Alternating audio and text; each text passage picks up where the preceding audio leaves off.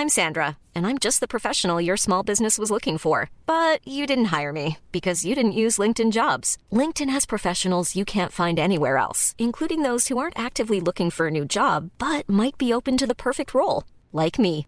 In a given month, over 70% of LinkedIn users don't visit other leading job sites. So if you're not looking on LinkedIn, you'll miss out on great candidates like Sandra. Start hiring professionals like a professional. Post your free job on linkedin.com/people today. Bonjour à toutes et à tous et bienvenue dans le Morning Moon. Nous sommes le jeudi 17 mars, il est 6h37, ça fait déjà un petit 40 minutes qu'on est en live. J'espère que vous avez passé une bonne nuit. En tout cas, sur les marchés, c'était plutôt calme. Sur le marché des cryptos, c'est plutôt calme, mais positif. Comme toujours, j'ai envie de dire. Alors, des fois, c'est calme, mais négatif. A des fois, c'est calme, mais positif. Là, on est globalement dans le calme positif, notamment sur le marché des cryptos. Alors, la première information importante, c'est euh, le FOMC hier soir, comme prévu. Comme vous le saviez, comme on le savait, une seule hausse des taux de Jérôme Powell et il a indiqué qu'à partir de maintenant, a priori, sur toutes les prochaines réunions, à minima, il y aura une hausse des taux. Donc, prochain rendez-vous, c'est début mai. Euh, Jérôme Powell devrait remonter d'une seule fois ses taux directeurs, donc de 25 points de base. Pour le moment, le, marché, le marché price cette information autour de 65% de probabilité d'une seule hausse des taux sur la prochaine réunion de mois de mai. Donc le marché est plutôt rassuré et, euh, et disons que le marché n'a pas forcément bien réagi ou mal réagi, il était simplement bien préparé. Deuxième chose, concernant les statistiques macro, aujourd'hui il n'y a pas grand-chose, il y a la Banque centrale d'Angleterre qui va s'exprimer, il y a la production industrielle notamment aux États-Unis à 14h15, mais, euh, mais disons que globalement, il n'y a pas beaucoup de chiffres cette semaine. Ce qui était surtout important, c'est la Fed.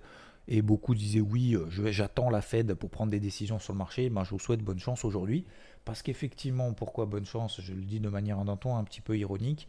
Parce que, et je reviens toujours, toujours, et encore une fois, euh, je m'en excuse peut-être, mais ce qui est vraiment important aussi, c'est vraiment d'intégrer le fait que d'attendre d'être sûr, d'attendre des confirmations, d'attendre que peut-être qu'il va y avoir ça. Alors il y aura le FOMC, puis ensuite il y aura peut-être les négociations en Ukraine, puis peut-être que en fait le marché il faut qu'il monte au-dessus de cette zone, mais vraiment au-dessus de cette zone, et vraiment au-dessus de cette zone pour être sûr que en fait on n'est plus en tendance baissière. Le problème c'est aujourd'hui, ça va me faire une transition parfaite avec le contexte aujourd'hui, c'est qu'est-ce qui se passe? C'est que le CAC qui avait perdu 25% depuis ses plus hauts, depuis ses plus bas il a pris combien du coup? Bah, Il a pris 15%. Donc, est-ce que... Mais ça, c'est une vraie question. C'est encore une fois, c'est en engagement et peut-être que vous avez la réponse. Et si vous avez la réponse, tant mieux, et je vous le souhaite de l'avoir.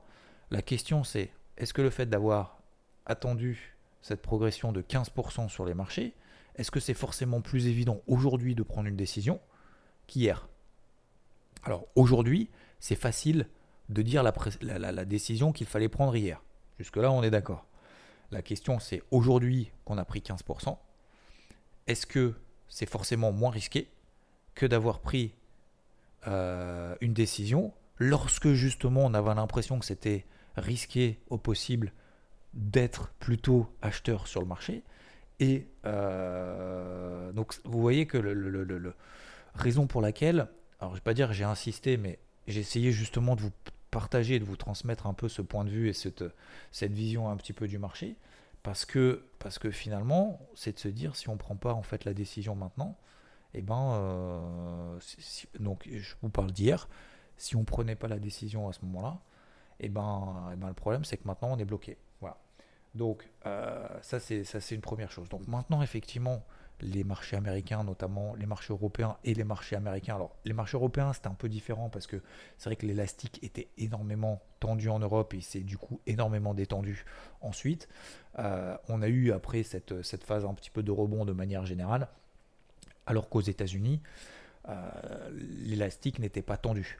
Donc l'élastique n'était pas tendu et du coup, bah, forcément, bah, l'élastique c'est moins détendu. Donc on a eu finalement des indices américains qui ont tenu cette fameuse zone, par exemple sur le Jones des 33 000 points, euh, cette zone notamment sur le SP500 des 4280, vous vous souvenez, donc oui effectivement on peut passer un petit peu en dessous, maintenant on est à 4350, pareil sur le CAC, pareil sur le DAX, etc. etc.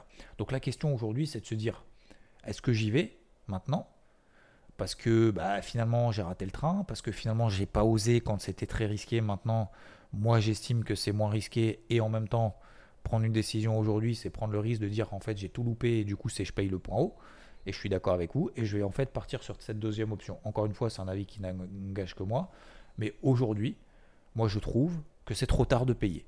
Voilà. Alors peut-être que ma décision vous surprendra après avoir été particulièrement optimiste alors que justement bah, on n'était pas forcément dans une, dans une situation propice à l'être. Aujourd'hui, euh, aujourd'hui, je trouve que c'est trop tard. Pour moi, c'est trop tard de payer. Et je préfère louper une nouvelle accélération, une nouvelle jambe de hausse aujourd'hui, plutôt que de prendre la décision de dire aujourd'hui, je paye parce que je pense qu'on va aller plus haut, parce que je pense qu'on va atteindre une nouvelle zone de résistance. Ça m'engage que moi, ce n'est que mon avis, mais euh, je trouve que euh, je trouve que là aujourd'hui c'est beaucoup trop tard et on arrive sur des zones de résistance importantes. Ça c'est la première chose. C'était simplement vous donner un avis comme ça de manière assez large, bien évidemment. Après on, le travaillera de manière un petit peu plus poussée sur EVT, etc.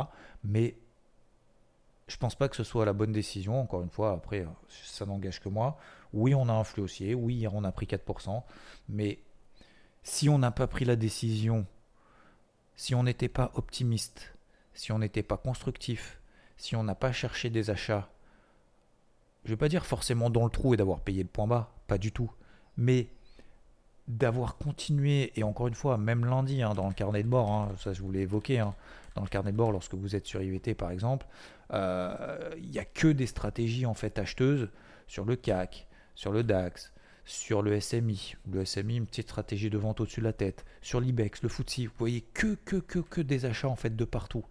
Euh, sur le SP500 par exemple, la zone de vente c'est 4495, euh, on est à peine à 4003.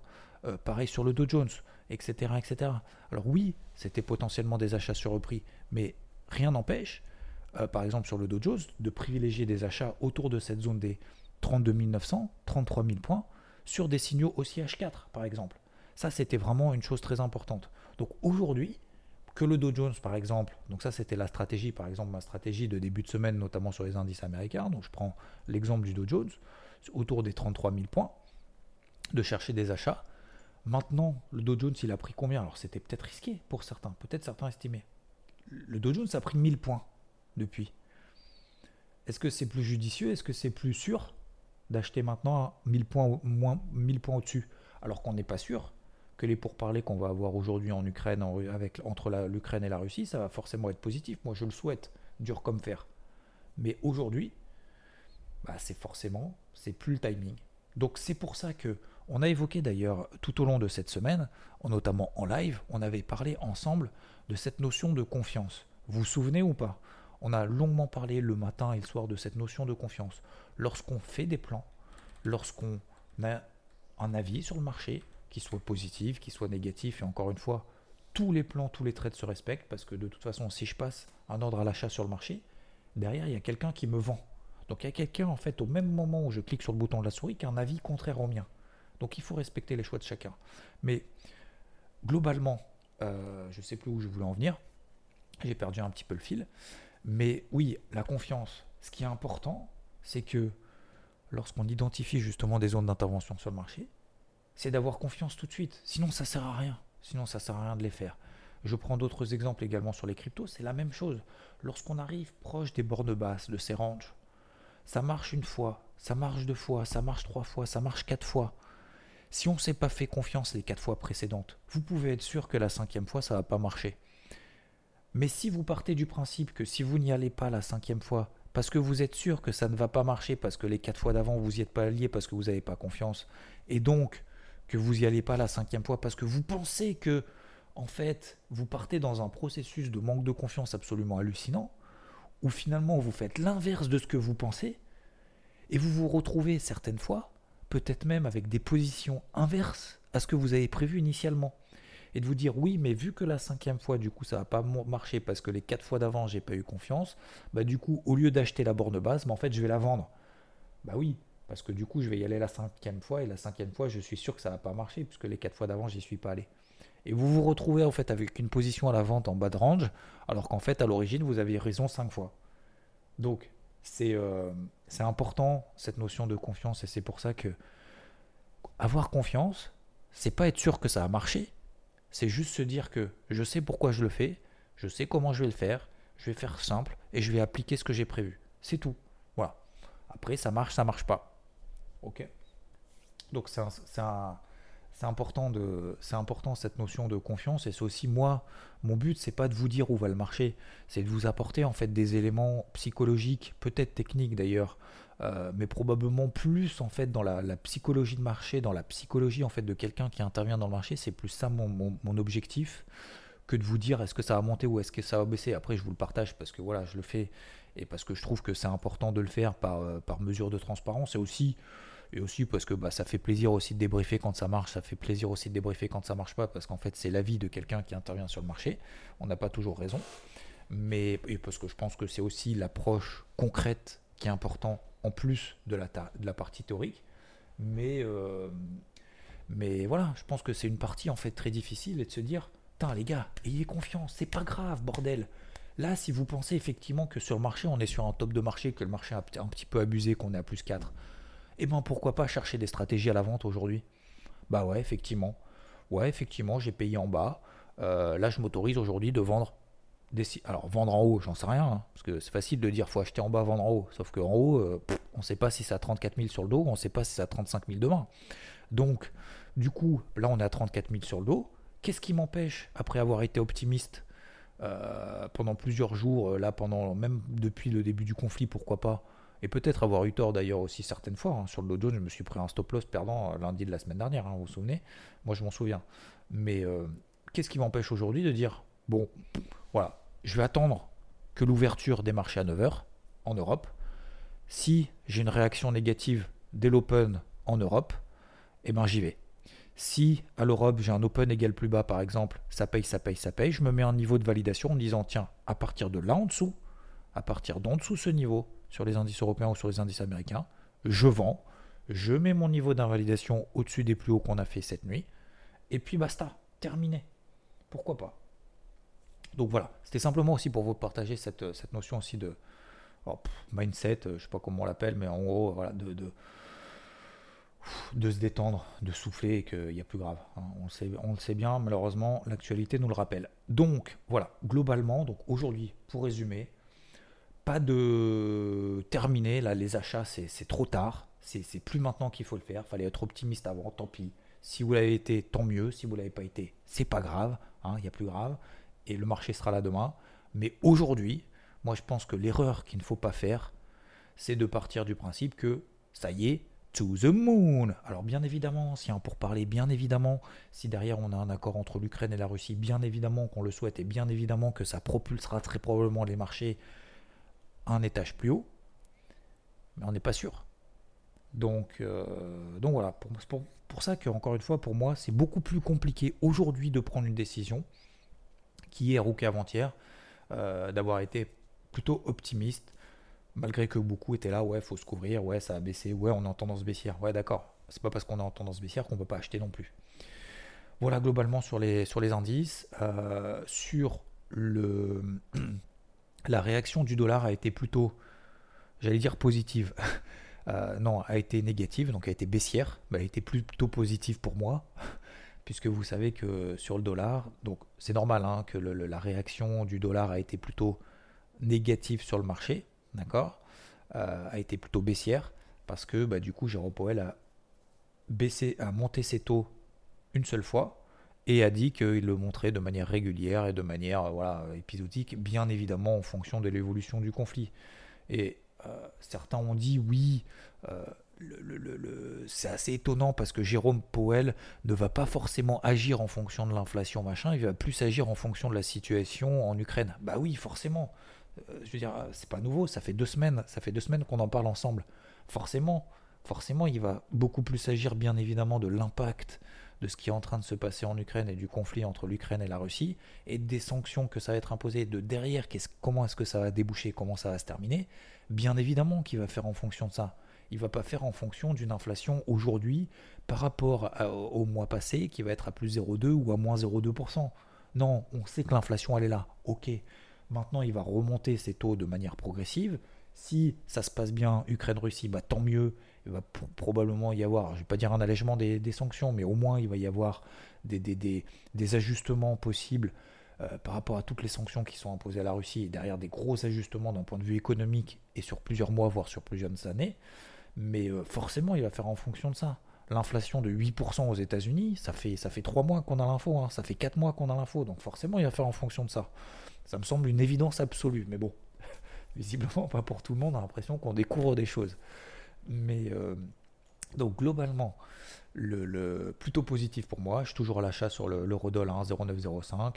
L'eurodoll n'a pas bougé. Euh, il a fait une espèce de, lessiveuse euh, pendant, le, pendant le FOMC hier. Il est parti un peu en bas. Il est reparti un peu en haut. Mais globalement, je continue sur mon plan. Je le renforcerai probablement la semaine prochaine. Or, argent, pour le moment, j'y touche pas trop. Ça réagit bien. Oui, ça réagit bien. Pourquoi? Baisse du dollar réaction mécanique, hausse de l'or et de l'argent qui sont libellés en dollars. Le pétrole. Alors le pétrole, euh, comme je évoqué tout à l'heure, juste avant de commencer justement le podcast en live, c'est que le Brent, pour moi, 97 dollars, c'est une zone d'entrée dans le sens de la tendance daily. J'ai partagé notamment sur IVT au travers du carnet de bord. 97 dollars, c'était ma zone d'achat. On est arrivé sur les 97 dollars sur le pétrole, ça tombe bien, on a fait 96,90 dollars on arrive sur cette MM50 Daily. C'est pas forcément évident de le travailler à l'achat parce que pour le moment, ça part pas. Donc je l'ai travaillé à 111 dollars la semaine dernière. Je suis sorti avant le week-end, avant le week-end dernier. Je l'ai retravaillé en début de semaine à 101 dollars. On a fait la MM50 H1 pile poil, on s'est arrêté là-dessus, c'est à peu près autour des 104 dollars, puis finalement c'est retombé, je suis sorti. Je me replace une alerte pour la journée sur les 101, 102 dollars, au cas où, si on passe au-dessus de cette zone-là, peut-être que ça alimentera justement un, élan haussier. La dynamique daily reste haussière. En horaire, oui, c'est baissier, bien évidemment, parce que le pétrole a perdu 15% depuis ses plus hauts. 25% pardon, depuis ses plus hauts. 25% depuis ses plus hauts. Donc forcément, la tendance euh, horaire est baissière. Pour autant, c'est pas parce que la tendance horaire est baissière qu'il faudra jamais acheter. On est sur un niveau daily, on est dans une tendance daily haussière, on est sur un gros pullback, c'est une zone d'entrée, pour moi, qui est qui me semble intéressante à travailler à l'achat, même si pour le moment ça prend pas. Donc il faudra probablement que je m'y reprenne à plusieurs reprises. Et concernant les cryptos, bah, c'est ce qu'on a évoqué finalement depuis quelques temps. Qu'est-ce que c'est qu'on a évoqué depuis quelques temps? On achète proche de la borne basse, on vend proche de la borne haute. Dès que ça pump, on allège un petit peu nos cryptos, peut-être qui nous permettent justement d'alléger. Il y en a peut-être que certaines que non, certaines peut-être que non, d'autres euh, certaines que oui effectivement, on peut se permettre d'alléger, mais encore une fois, on est là sur Bitcoin à 41 000 dollars, sur l'Ethereum quasiment à 2800, notamment dans la nuit. Sur l'Ether, on est pile poil au milieu du range dans lequel on évolue depuis deux mois et demi. Sur la capitalisation totale, on est pile poil sous la MM50 Daily qui est dans une tendance, dans une dynamique baissière depuis maintenant pas mal de temps. Est-ce que aujourd'hui, et c'est de la même manière que sur les indices, c'est pour moi le parallèle est grandiose? Est-ce que lorsqu'on est proche de la borne basse du range dans lequel on évolue depuis deux mois et demi, si on n'a pas osé payer, admettons, et je comprends parfaitement ce point de vue, aujourd'hui on est pile poil au milieu d'un range. Est-ce qu'aujourd'hui, on peut se dire c'est moins dangereux de payer aujourd'hui que de payer hier? Posez-vous juste cette question. Je ne vous donne pas la réponse. Posez-vous simplement cette question. Est-ce qu'aujourd'hui qu'on est pile poil en milieu d'un range, est-ce que c'est forcément plus évident que ça va monter demain que hier lorsqu'on était justement bénéficié d'un timing d'intervention qui était un petit peu plus intéressant que petit peu plus intéressant que qu'hier. Voilà. Ça c'est la question qu'il faut se poser. Donc aujourd'hui, j'estime qu'on n'est pas forcément dans une phase. Alors ça veut, attention, hein, euh, je vais quand même mesurer mes propos parce que certains vont dire ah, faut surtout pas payer. Non, attendez, euh, c'est pas parce que j'étais optimiste hier qu'on a eu une bonne réaction qu'aujourd'hui je le suis plus. Attention, hein. Je, préfère quand même être clair là-dessus. Euh, je fais partie de l'un des seuls peut-être, alors je ne sais pas si l'un des seuls ou pas, parce que je regarde pas ce que font les autres, mais je me compare absolument pas aux autres, mais malgré cette situation anxiogène, je pense que voilà, j'ai essayé de vous partager justement cette espèce d'optimisme et de constructivité pour essayer justement de continuer à travailler à l'achat, malgré beaucoup d'éléments négatifs qu'on avait en face de la, de la figure, malheureusement. Et c'est pas aujourd'hui qu'on a une réaction positive sur les marchés traditionnels, euh, plus 4% quasiment en Europe hier, c'est pas aujourd'hui qu'on a fait justement un pump sur le, sur le Bitcoin, qu'on est passé au-dessus des 41 000 dollars, que je vais vous dire, je passe négatif. Pas du tout. Mais je dis juste que attention à ne pas s'emballer aujourd'hui. Si on n'était pas en mode de confiance euh, ces derniers jours, malgré le fait qu'on soit sur des niveaux intéressants, etc., est-ce qu'aujourd'hui, quelque chose point, dans le paysage euh, dans le paysage macro, dans le paysage économique, dans le, paysage technique, etc. Est-ce qu'aujourd'hui, il y a vraiment un élément qui vous fait switcher en vous disant, ouais, effectivement, là maintenant, il y a quelque chose qui me fait que j'ai changé d'avis, je passe de je suis pas sûr à je suis sûr. Est-ce qu'il y a vraiment quelque chose au fond de vous qui vous fait changer d'état d'esprit ou pas? Posez-vous cette question. Si vous avez les réponses, oui. Si vous n'avez pas la, si vous n'avez pas la, la, réponse, c'est que peut-être qu'il manque encore quelque chose. Donc, encore une fois, c'est pas parce que je suis, je vais pas dire que je suis moins optimiste aujourd'hui, mais je dis juste que attention aujourd'hui à pas partir du principe que c'est sûr que ça va monter. Voilà, c'était simplement un rappel là-dessus. Je suis optimiste et je le reste. Et c'est pas parce qu'il y a eu un mouvement positif que je le suis plus. Au contraire, et tant mieux. Et je souhaite que ça continue. Mais attention à pas partir à qui? Ce qui s'est passé hier, par exemple, l'Ethereum a pris 6%, c'est pas parce qu'il a pris 6% hier qu'aujourd'hui il va forcément en prendre 12. Ok? Voilà. Vaut peut-être mieux. Euh, euh, je fais l'un de ceux justement qui, l'un de ceux qui vous, qui vous rabâche malheureusement de dire borne basse de range, on paye, milieu, on allège, borne haute, on vend, tant qu'on est justement dans cette configuration de range. D'accord? Voilà. C'est tout pour moi aujourd'hui. Je vous souhaite en tout cas un très bon, très bon jeudi. On se retrouve un petit peu plus tard, peut-être dans la journée, peut-être dans le soir, bien évidemment sur IVT. Et, euh, et je vous dis à plus. Ciao, ciao.